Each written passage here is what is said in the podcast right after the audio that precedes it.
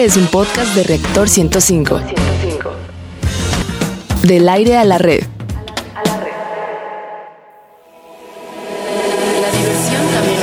La diversión también es conocimiento. Radio Big Bang. Radio Big Bang. Ciencia y tecnología con Bárbara Esquetino y Leonardo Ferrera. Radio Big Bang. Radio Big Bang. Radio Big Bang. ¿Qué tal, Big Banianos? Hoy es viernes 13.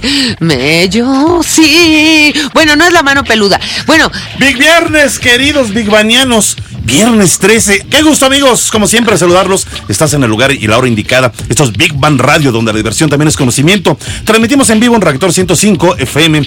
Quédate esta hora con nosotros. Te garantizamos que vas a aprender algo nuevo de una manera ágil y divertida. Les saludamos con el gusto de siempre. Leonardo Ferrera y Bárbara Esquetino. La voz y sonrisa más hermosa Ay, del oeste radiofónico. ¡Qué lindo! Muchas gracias. ¿para qué soy bueno, lindo? muchas gracias, Sí. queridos Big Banianos, también ustedes por estar aquí. Qué gusto saludarlos de nueva cuenta. Recuerden, Nada nuestras líneas de contacto son el 5601-6397 y 6399 en Facebook. Nos encuentran como Big Bang Radio y en Twitter como Big Bang-Radio 1. ¿Y cuál es el menú de hoy, Leo? En nuestra sección Exploradores del Infinito dedicada al universo y su grandeza, hablaremos de los sabores espaciales. Sí, los sabores.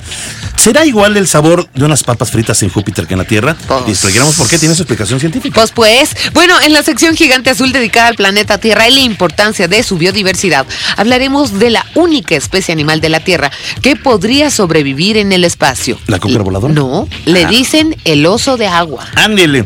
En nuestra sección Materia Gris dedicada a los principales avances de los laboratorios y los principales proyectos tecnológicos, hablaremos del arte terapia, donde la danza, pintura, plastilina, fotografía, etcétera, pueden ayudar a mejorar situaciones de autoestima, estrés, depresión y enfermedades. En la sección Construyendo Puentes dedicada a los grandes personajes de la historia y los logros del hombre por alcanzar sus sueños, hablaremos de los genios incomprendidos.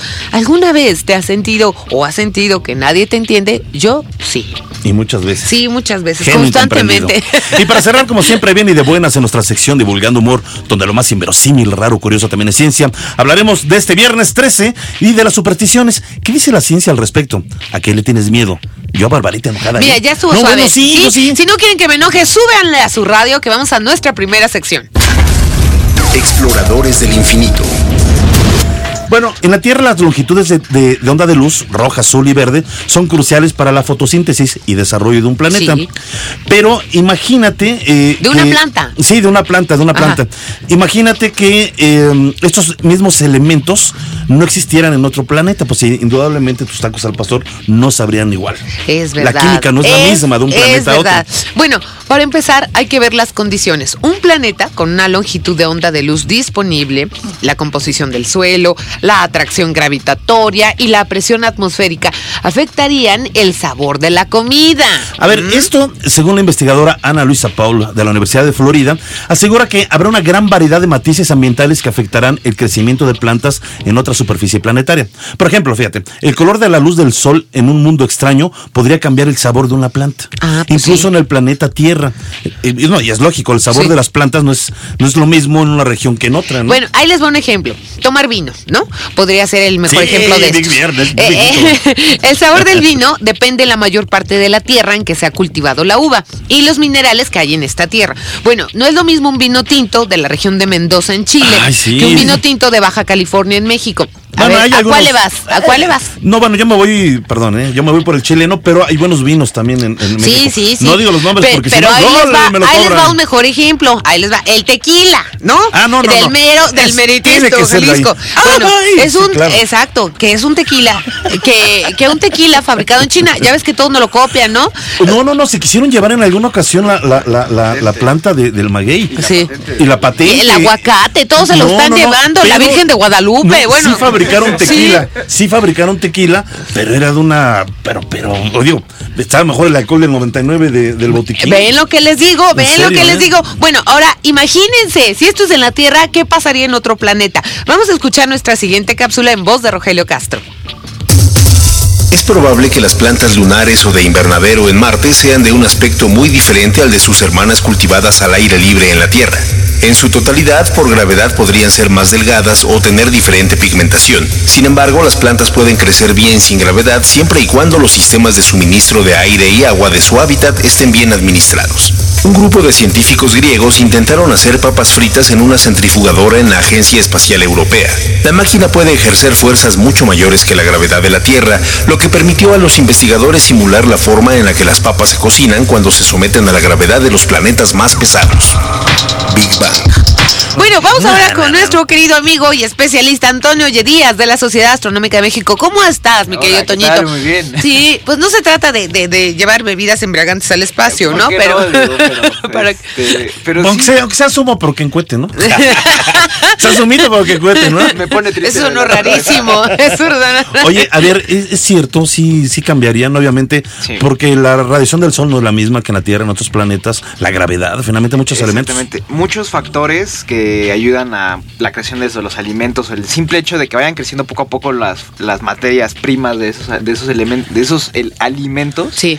Sí, no, no están en las mismas condiciones y obviamente cam- cambiarían los, los sabores. Por ejemplo, si fuera un viaje, eh, pongamos este ejemplo, si, si fuera un viaje al, imaginemos, Tierra, Saturno, Tierra, Ajá. Júpiter, y dentro de la cápsula y supongamos Ya está la ruta. El ¿no? Ya. olor, Tierra, imagínate, Saturno, primero Tierra, que Saturno, nada. No, bueno, Júpiter. ajá. Imaginemos que vamos a un tacos al pastor, como decían al No, hombre, principio. se mueren de no la cambiarían. ¿No? O sea, ¿Por en la cápsula, en No, la cápsula. Porque no. trae el aire de la Tierra. Aparte, y la presión atmosférica que está como Pero calculada. no llegarían para- a Claro. pestositos, yo digo Ah, que bueno, sí. sí. eso no, sí, ahora sí la peste sí. Se echarían a perder porque Y un chorrillo marciano que no te ¡No, den qué horror! El, el viaje sería aproximadamente de nueve meses, más o menos, a cualquiera de estos dos. No, un poquito ¿qué más para tacos son nosotros. los nueve meses después? Se No, echarían a perder. Pero bueno, imaginemos que los logramos conservar. Imaginemos que ok, ok. Dentro de la cápsula no cambiarían. Ajá. Pero si por alguna razón pudiéramos comerlos afuera, Ajá. al planeta, o ahí sí ya. No, ¿ves que sí sería delicioso un taco bien hecho, un taco bien hecho en, en otro planeta? Y no, no, eso Aparte sí tendrías que llevar, estarán de acuerdo, digo, no es el tema, pero tienes que llevarte un taquero de estos que agarran Sí, la claro. piñita desde acá, ¿no? Claro. Eh, y el, y ¿Qué me el llevaba uno que sea taquitos de suadero? ¿no? Claro, no, aparte, ¿Qué? Me llevaba una vaca para que por allá le dieran Es, un, es un tema algo curioso Sí. porque tiene que ver mucho con exploración espacial. Imagínense, por ejemplo, que vamos a viajar a una estrella lejana o alguna galaxia lo Sí. más cercana que, que pudiéramos, ¿no? Serían viajes Sí. larguísimos. Sí. Si en el viaje espacial no, no existiera algún nutriólogo, en este caso un taquero, mejor Sí. dicho. Ándale. Es nutriólogo callejero. Sí. un, un taquero que fuera. Pura vitamina T. Que, Sí. que fuera al espacio con nosotros, técnicamente también los alimentos, por el hecho de que no se ven atractivos, Sí, la gente se puede deprimir. O sea, exacto. técnicamente un taquero, bueno, Es lo que yo te una- decía, Leo, una o sea, espacial No, mejor como una piedra muy- en Marte que el taco después de nueve Pero- meses. pero- No, no, ver. pero que el taquero Sí. los haga. No, Ah, exacto. O sea, ya. no queda. Pero rápido, rápido. Bueno, entonces, como nos vamos a emborrachar del sufrimiento de que no estamos en la tierra comiendo Ajá. nuestros tacos. de cerveza, ¿qué, por favor. ¿Qué licor o qué bebida podría conservarse en el espacio? Que no perdiera sus propiedades, no creo que sabe. Ninguna. Ninguna. Uy, ni eso, fíjate. Y si No, llevamos un agua de no limón y se fermenta y nos pone bien cuex por allá. Pero no. Pues a lo No. mejor, ¿no? ¿Ya ves? Pues ya, causa piña que perdida. se fermente por allá. No, tendría que ser todo como deshidratado, ¿verdad? Ah, qué horror la vida en el ¡Ah! Bueno, todo el mundo adelgazaría, pero bueno, vamos a ver qué, qué pasa, ¿no? Está bien, está bien. Muchas gracias, mi Gracias, querido. Toño. Bueno, No te seguimos vayas, ¿eh? contigo, seguimos Sí. contigo para la siguiente sección. Vamos ahora Ándele. con, bueno, a nuestra siguiente sección. Gigante azul. Fíjate, hay un animal microscópico llamado tardígrado. Tardígrado. Mejor conocidos como osos de agua. Son, son minúsculos, ¿eh? Bueno, Minúsculos. pues ahí les va más información de estos animalitos. De acuerdo con los científicos, es el animal más fuerte, resistente y apto para la supervivencia. Y no hay nadie con mejor eh, capacidad que él para adaptarse a un medio hostil. Bueno, pues su secreto está en su posibilidad para deshidratarse y prácticamente morir de forma momentánea. Ándele, qué miedo. Pues fíjate, continuando con esto, los osos de agua pueden perder el 99% de agua de su cuerpo e ingresar en un complejo estado de animación temporalmente suspendida. Si hace demasiado frío o demasiado calor, puede anular todos los sistemas de su organismo hasta que las condiciones mejoren y entonces volver a su estado natural. Existen más, o, cerca más bien de 900 especies diferentes de tardígrados. La mayoría tienen una media vida de 200 años. Y aquí te van más datos para que te asombres. Eh, son ultra curiosos sobre este rudo animal. Y es que pueden pasar décadas, sí, escucharon ustedes bien, décadas sin agua ni oxígeno. Ah, por lo cual los tardígrados pueden sobrevivir en el espacio exterior y soportar temperaturas mínimas de hasta menos 200 grados centígrados y máximas de 150 grados centígrados. Además, los indestructibles osos de agua pueden pesar más, pa- perdón, pesar no, pasar más de 120 años sin agua. Y curiosamente, fíjate, se les llaman osos de agua porque muchos de ellos se encuentran eh, pues dentro de, de, eh, cuerpos de agua, se encuentran Sí. en las profundidades, pero también pueden estar fuera del agua. O sea, es verdaderamente increíble. Y los más grandes miden hasta un milímetro. O sea, y los más pequeños, pues la mitad de un milímetro, ¿no?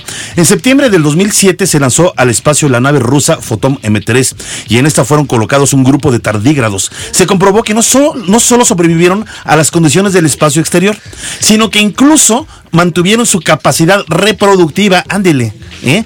Por lo que se considera al ser vivo más resistente. O Deberían hacer una pastilla de tardígrado o algo así.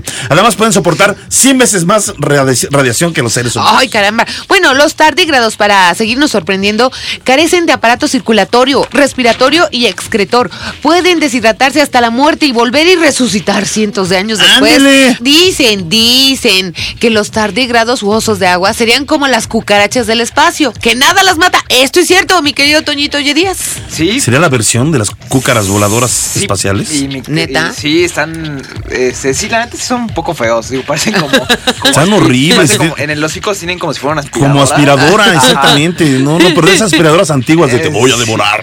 ¿Pero qué, Sí. qué función tienen? O sea, digo, ¿para qué? ¿O cómo? Ay. Yo Digo que a veces la naturaleza se expresa de maneras muy curiosas y raras. Sí. Y bueno, la no, no sé la razón por la cual estos, estos seres estén viviendo, pero lo que sí es que han demostrado justamente que son seres muy, muy eh, fuertes, resistentes a Adaptables, casi, y sí. adaptables, sobre, exactamente. Yo Sí. creo que adaptables sobre todo a casi cualquier medio y casi cualquier entorno. Pues ahí estaba la, la nave rusa, ¿no? Claro. Que hizo el experimento, se los llevó al espacio y no solamente regresaron vivos, sino que se, Se, se repro- multiplicaron. se multiplicaron. Ay, válgame Oye, ese Dios. tardígrado sí le, Sí, le es, canijín, bien, ¿eh? ¿verdad? Es canijín. Claro, por ejemplo, aparte en la Tierra han existido un par de extinciones masivas, Sí, por claro. de especies. Sí.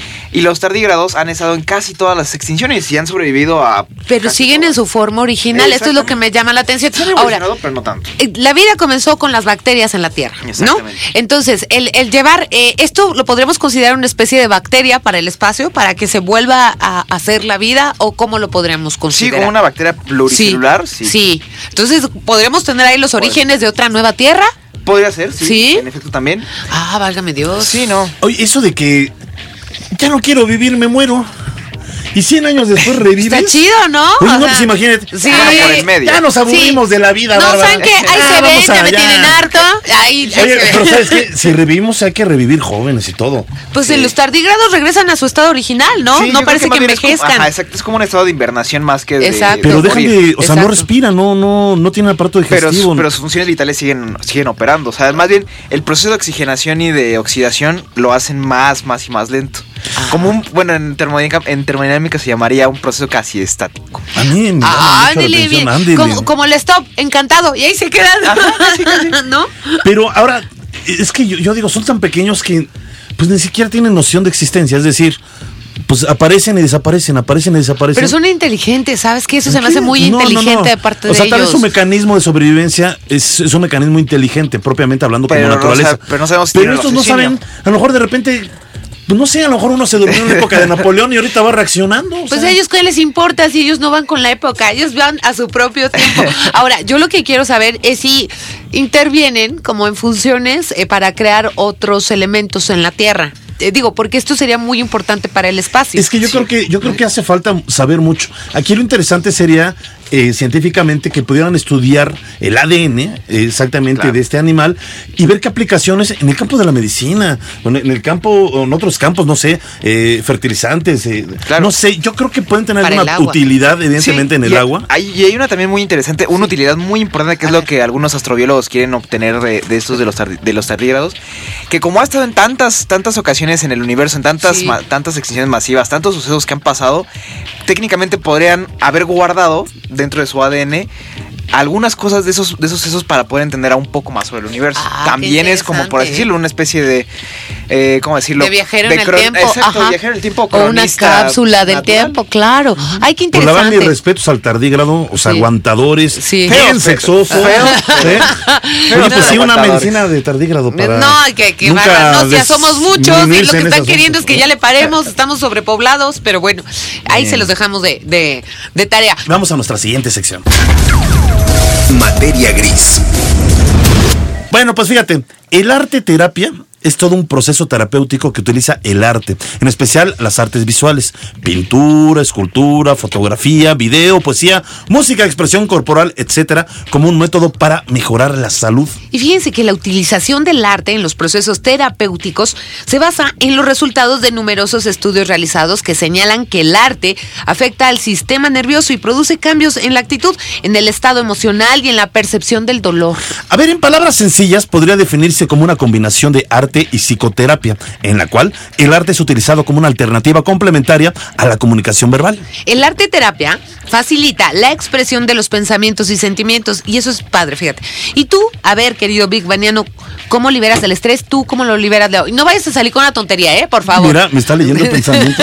Te digo. Es que hizo los ojos vidriosos, casi hace visco, hombre. espérame, es viernes, te digo. Ya, ya estuvo suave. A ver. Espérame, no. ¿Cómo? Lo que pasa es que los viernes me reúno con dos amigos del trabajo y echamos Ay, rock and roll en la casa, es en serio. Ay, ajá. Bueno. No, tú sabes que me gusta tocar la batería. Sí. Y que de manera de hobby echamos rock and roll los Pues, viernes. eso sí, eso Y otro sí. amigo con la guitarra eléctrica, otro amigo con el bajo.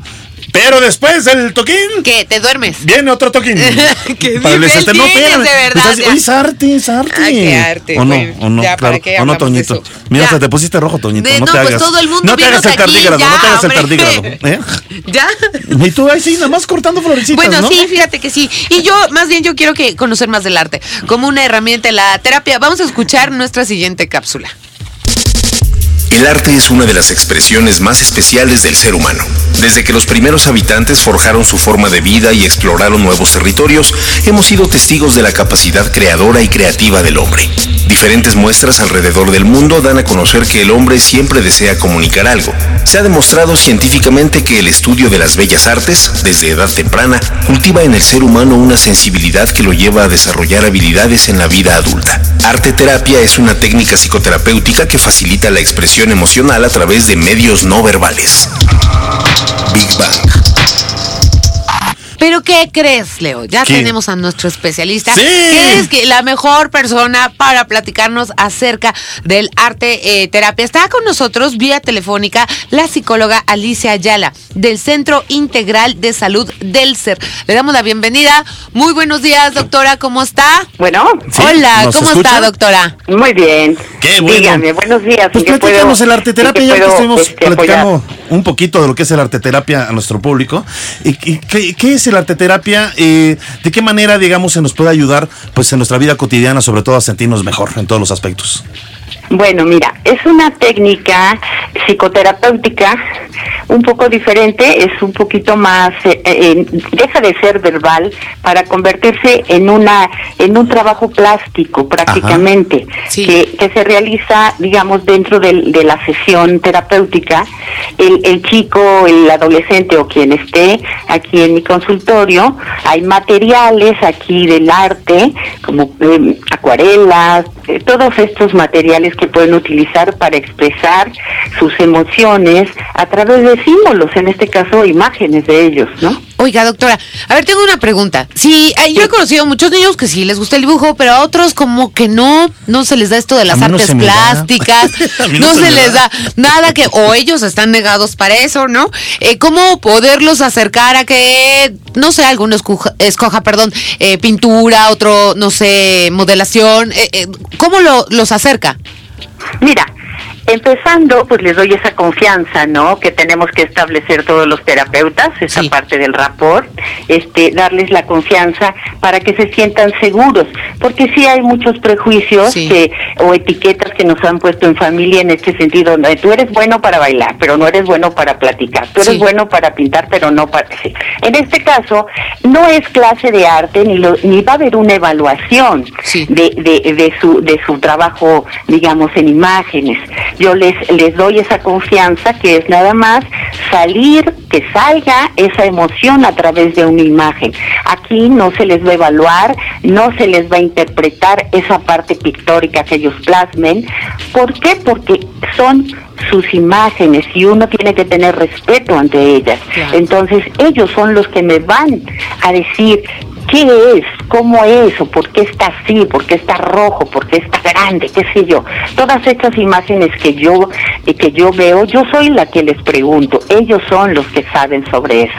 Eh, doctora No, eh, no Alicia hay- Ayala, ¿esto sí, es para los cualquier niños edad? Son muy libres en esto, ¿eh? Los niños Ajá. nunca se cuestionan. Tú les pones una crayola y un papelito y bueno, sí, es es. para Es ellos verdad. esto es muy lúdico, Sí. muy Así es. relajante, ¿no? ¿Esto es a cualquier edad, este doctora Alicia Ayala? Sí, mira, esto está para todos. Pareciera que es para los niños, que son los más accesibles a esto, ¿no? Porque son muy libres.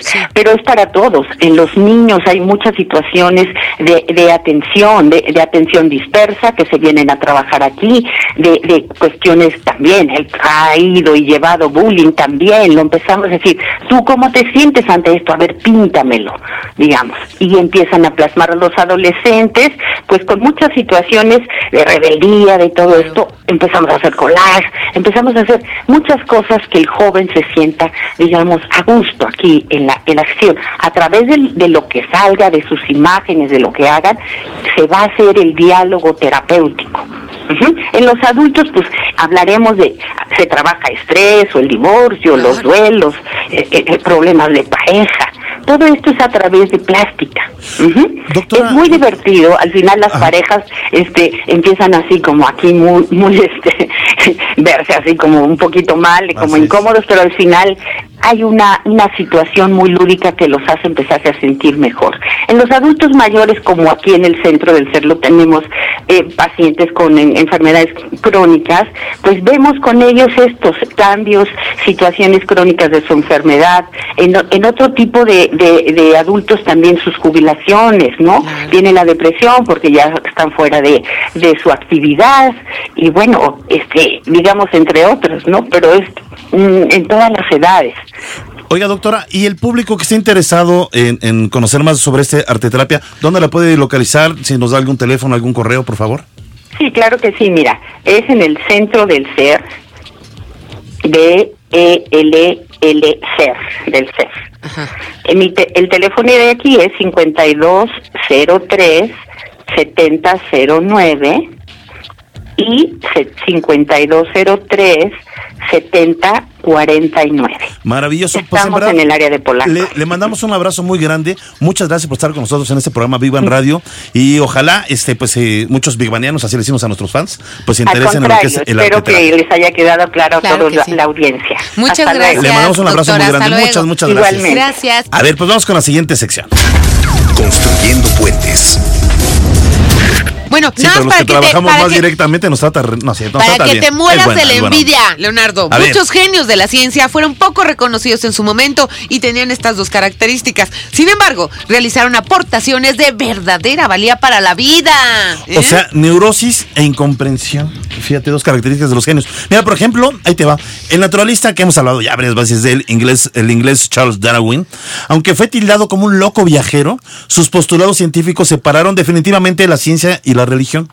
Sus descubrimientos sobre la evolución y la selección natural significaron el fin de las grandes religiones como fuentes únicas del origen de la vida y del papel del ser humano en la Tierra. Otro genio Mm, incomprendido. Logró avances en campos como el electromagnetismo, la robótica, la balística y la física nuclear, nada más para que se den un ligero quemón. Fue el primero en encender un foco y hacer que una radio funcionara. Aunque patentó más de 700 inventos, muchas ideas le fueron robadas. ¿Me estás oyendo, Tomás Alba Edison? Ay, a- Sí. cálmate, hablaste como rata de dos patas, ¿me estás oyendo? Pues sí, se lo, se lo bueno, ya. Rata de dos patas. Sí. A ver, Galileo Galilei, defensor de la teoría heliocéntrica, que sostiene que la Tierra y los demás planetas giran alrededor del Sol, fue incomprendido y censurado por la Iglesia, que a través de la Inquisición lo condenó a prisión domiciliaria. Y hablando de genios neuróticos, vamos a escuchar la siguiente cápsula. ¿Siempre estás tenso y de mal humor? Es probable que seas neurótico. Pero no te desanimes, ya que un estudio del King College de Londres habla de cómo también podría ser un genio creativo. La investigación respalda la creencia de que la miseria neurótica y la imaginación van de la mano. Grandes genios fueron neuróticos como el pintor Vincent Van Gogh, el cineasta Woody Allen o el científico Isaac Newton. Lo que estas personas tienen en común es un cerebro más sensible a las amenazas percibidas que las demás personas. Y ese botón de pánico que hace que active la neurosis y la imaginación está estrechamente vinculado y genera hiperactividad. Big Bang. Si están con nosotros, Cecilia Kione, periodista y escritora. Mi querida Sí, Cecilia. y gran amiga de Big Bang. Sí, gran Sí. amiga. Y me encanta estar. Ay, qué linda. Fíjate que sí, a toda genialidad le corresponde no una neurosis, pero sí cierta Claro desgracia, como la tristeza. De pronto ya se nos, nos pusimos a escalar a la esquizofrenia, no sé qué puede que sí. A ver, ¿tú eres eh, eh, neurótica? Yo, pero en verdad que no, soy un mar en calma. De verdad que en el absoluto. Oye, volteas a ver con ojos de. Sí, me volteé a ver a mí. Es que Se queda Carlos de. ¿Eh? eh, en el no, Imer nadie ¿Te es sientes neurótico. incomprendida? Brutalmente incomprendida. ¿Ves? Absolutamente. ¿Ves? Es genial, claro. genial, Siento que nadie aprovecha mi genio. Exacto. O sea, de verdad. Pero eso yo creo que le pasa a muchas personas. Cada quien tiene su neurosis, ¿no? Sí, Ay, pobrecita sí, de sí. mí, nadie, me- nadie da mi valor. Ajá. El si mi desgracia sí es cierta. El soy esquizofrénico me parece medio raro. Yo también, no oigo voces, ¿eh? No Pero, oigo voces. pero siempre. Si sientes siempre- que te habla la chilindrina en las mañanas, pues entonces a lo mejor Eso no, yo creo que eso ya es más divertido y podemos hacer una fiesta, o sea, depende de qué clase de neurosis. Pero y hay, hay una, hay una neurosis que viene mucho, mucho, que eso es más de los escritores, que viene muy íntima y muy, no so- es como de considerarte a ti mismo. Les voy a leer un cachito pequeño. A Oye, ver, los poetas malditos. no, los poetas malditos, esa es otra cosa. Sí. Es- esas son como más. Son muy malditos, pero son muy benditos, porque deciden, deciden no- autonombrarse ellos mismos, deciden de qué es el mal, qué es el bien y qué es la poesía. Ok. Entonces son como un grupo. Ah, sí. Entonces, De- sí son- con ellos sí nos gustaría irnos de reventón. Sí, ¿verdad que sí, claro. Eh, claro. tequila, tequila mexicano, A ellos chino, les encantaría mucho la sangrita. Sí, muy bien. Pero muy bueno, bien. Va, va, les voy a leer un cachito de un libro de Truman Capote que les voy a recomendar. Sí, sí, sí. ver. que era un genio, Sí. tiene una frase que dice, soy drogadicto, soy escritor, soy homosexual, soy un genio. Sí. Pero no vamos a hablar de eso. Te voy a leer, fíjate, fíjate cómo se Yo dije, chale, cómo se, cómo se cuece, cómo se cuece el, el genio de Truman Capote. Sí lo era. Dice, mi vida, al menos como artista, puede proyectarse exactamente igual que la gráfica de la temperatura, las altas y bajas, los ciclos claramente definidos. Empecé a escribir cuando tenía ocho años, de improviso, sin inspirarme en ejemplo alguno. No conocía a nadie que escribiese y a poca gente que leyese. Pero el caso era que solo me interesaban cuatro cosas. Leer libros, ir al cine, bailar claqué y hacer dibujos. Entonces un día comencé a escribir sin saber que me había encadenado de por vida a un noble pero implacable amo. Cuando Dios le entrega un también le da un látigo. Sí. Y el látigo es exclusivamente para autoflagelarse. En el Ah, pecado llevas la penitencia, ¿verdad? Y- Oye, pero Truman Capote hizo muy pocos libros. Lo Eh, hizo, es- pero pero sí es un genio, sí era un eh, genio. lo- sí, o sea, y, y incomprendido. Pues no, sí, pero no incomprendido por la sociedad, pero no incomprendido por no la sociedad leído. convencional. Pero la sociedad tenía, era muy amigo, por ejemplo, de Andy Warhol. Iban, a las, iban a los reventones del estudio Sí, sí, 54. sí, sí, sí. Fue muy incomprendido porque nunca le reconocieron su genio literario. Pero como persona lo querían. Y ahora es un genio literario. Sí, sí, este libro que les voy a recomendar, todo el mundo sabe de Desayuno en Tiffany. Sí. Pero ese no, Gaby Chulín. Voy a recomendar hoy música para O sea, cama- no publiques ese, no, ¿Música no. para qué? Sí, silencio, música para qué? Música para camaleones. Para llama, camaleones, Que es una maravilla este No. Es una joya. Tiene tres cuentos. El que se llama Música, tiene muchos. Pero Música para camaleones nos gusta mucho. Sí. Uno que se llama Una adorable criatura, que es un viaje con Marilyn Monroe a un Es una entierro. entrevista que- Y es una entrevista que le hace. Pero es Marilyn Monroe. Ok. Y, y ataúdes tallados a mano. Que eso bien sabía Carlos, comentábamos antes de entrar al aire, ¿cómo me gusta decir eso? Oye, pero está buenísimo. Ese Ay. es como de, entre de detective y habla mucho, como él era sureño, de la discriminación, de lo racial, Claro, de los claro. negros. Bueno, Sí, el ve, no ha cambiado el Oye, mundo, pero ¿verdad? Ha habido La otros grandes autores que, que- o genios y catalogados por todos como genios, como, no sé, Edgar, Edgar Allan Poe. eh, eh, era un tipo conflictivo, un tipo. Yo un más tipo bien lo siento extraño, un triste, tipo un- un- siempre lúgubre, lúgubre, triste. Profundamente Emo. triste. Eso Pero es lo que yo genio, siento o que sea, era estaba. Y es como el sufrimiento, ¿te Sí, acuerdas? ¿Se acuerdan que un sí. día hablábamos de que tenían tal pasión y pasión quiere decir cosa padecida? Yo padezco. es. Cuando- Sí, cuando- claro. cuando tengo pasión por Solamente algo, el claro, Lo padezco. claro, es bueno, es que sí, para mí estaba muy atormentado, pero volviendo a Truman Capote. Hay una no voy a hablar de a sangre fría ni nada de eso, ¿no? es un reportaje Sí, más muy yo maravilloso. yo hay uno que me conmovió. no recuerdo el nombre, que es de su perrito que deja con... eh, ¿cu- ¿Cuál es? ¿El cuento de Navidad? No, no. Es un cuento de Navidad, Cuento de. Navidad. Ay, es como, es como la otra faceta, la, la, la faceta tierna de Truman Capote. Sí, porque además todo Sí. el mundo, hay una cosa que decía, que decía Hemingway, un día le preguntaron que cuál era la, característica para bien. ser un buen Sí, escritor. pues la mayoría. Y él contestó, haber tenido una infancia infeliz. Sí, sí. Entonces luego les cuento, pero sí. Pero pues, le- lean qué, ese, qué vidas de en verdad verdad. tan, eh, tan fascinantes, pero al mismo tiempo eh, tan duras, ¿no? Porque sufrían, Sí. o sea, estos hombres sufrían, hicieron cosas eh, geniales y que quedaron ya y para hay la otros que le buscaban el pero- sufrimiento para ser buenos escritores. No tenían necesidad, Pues no, pero sí, lo buscaron. Yo, yo siento que. carro, ajá, extrañas. ¿no? No, pero los No, mejores son los que Pero les fue de la patada, ¿no? Naturalmente. no, fue así la gran vida. Pero bueno, vamos a nuestra última sección. Divulgando humor. La mala suerte, el mal de ojo o los malos augurios persiguen la mente de muchas personas ¿eh? en la actualidad. Hemos hecho una recopilación de supersticiones, mitos y creencias que existen en varios países, algunas más verosímiles que otras, otras cargadas de curiosidad, misticismo o hasta de risa. Híjole, para mí más de risa, en verdad. A ver, fíjense. En Brasil se cree que trae mala suerte si se te cae el bolso o la cartera al suelo. Sí. Ya que significa que vas a perder Sí, dinero. no me gusta eso, Yo ¿eh? Yo- conozco yo lo a alguien que nunca quiere poner Sí, la bolsa en el suelo. sí, sí, sí, sí, sí. A mí una vez se me ocurrió poner la bolsa de Barbarita en el suelo. No lo hagas, no te metas conmigo. Ya, en serio, en serio. Pero bueno, vas. Susto, en verdad. A ver, en la cultura china, por ejemplo, tener pavor hacia el número 4. No pueden decir el número 4. Nada, ni los hoteles, nada tiene el número 4. Porque el número 4 se pronuncia casi igual que la palabra muerte en mandarín. Ay, ay, qué miedo. Bueno, en Egipto trae muy mala miedo. suerte abrir y cerrar unas tijeras sin cortar nada, fíjense. Ah, y mucho peor es dejarlas abiertas en cualquier sitio. En Francia, tienes buena suerte si pisas popó de perro con el pie izquierdo, pero si la pisas con el derecho te trae mala suerte. Oye, ¿cómo crees? Y un olor apestoso, ¿verdad? Pero No, pues yo cuando veo una popola a lo lejos me voy de brinquito. Con pie derecho. A Bueno. ver, en Haití, si caminas con un solo zapato, o barres la casa por la noche, o te comes las cáscaras de la sandía, podrías provocar la muerte prematura de tu madre. Ay, Dios. Está feo, ¿no? Está feo, ¿eh? Sí, está No, muy feo, está, muy feo. Bueno, pues, eh, pues ya. En la vamos. India, fíjate, este está bueno. No deben cortarse las uñas ni los martes ni los sábados. Ni tampoco deben cortarse el pelo los jueves o los sábados. es de mala suerte, es de mala Pues. suerte. ¿Y qué dice la ciencia de las supersticiones? Vamos a escucharlo. De acuerdo con los expertos, la superstición es una creencia o noción irracional. No se basa en un razonamiento o conocimiento correcto. A menudo se asocia con la fe ciega y se hace evidente en el pensamiento y el comportamiento. No hay ningún elemento racional adjunto a la superstición. La ciencia tiene que ver con el conocimiento experimental y sistemático. La ciencia no se basa en meras creencias o suposiciones. La ciencia explica los diversos fenómenos naturales por medio de estudios sistemáticos. Big Bang. Bueno, pues eh, en Lituania está prohibido silbar en interiores. ¿Por qué creen que al hacerlo se invocan los demonios?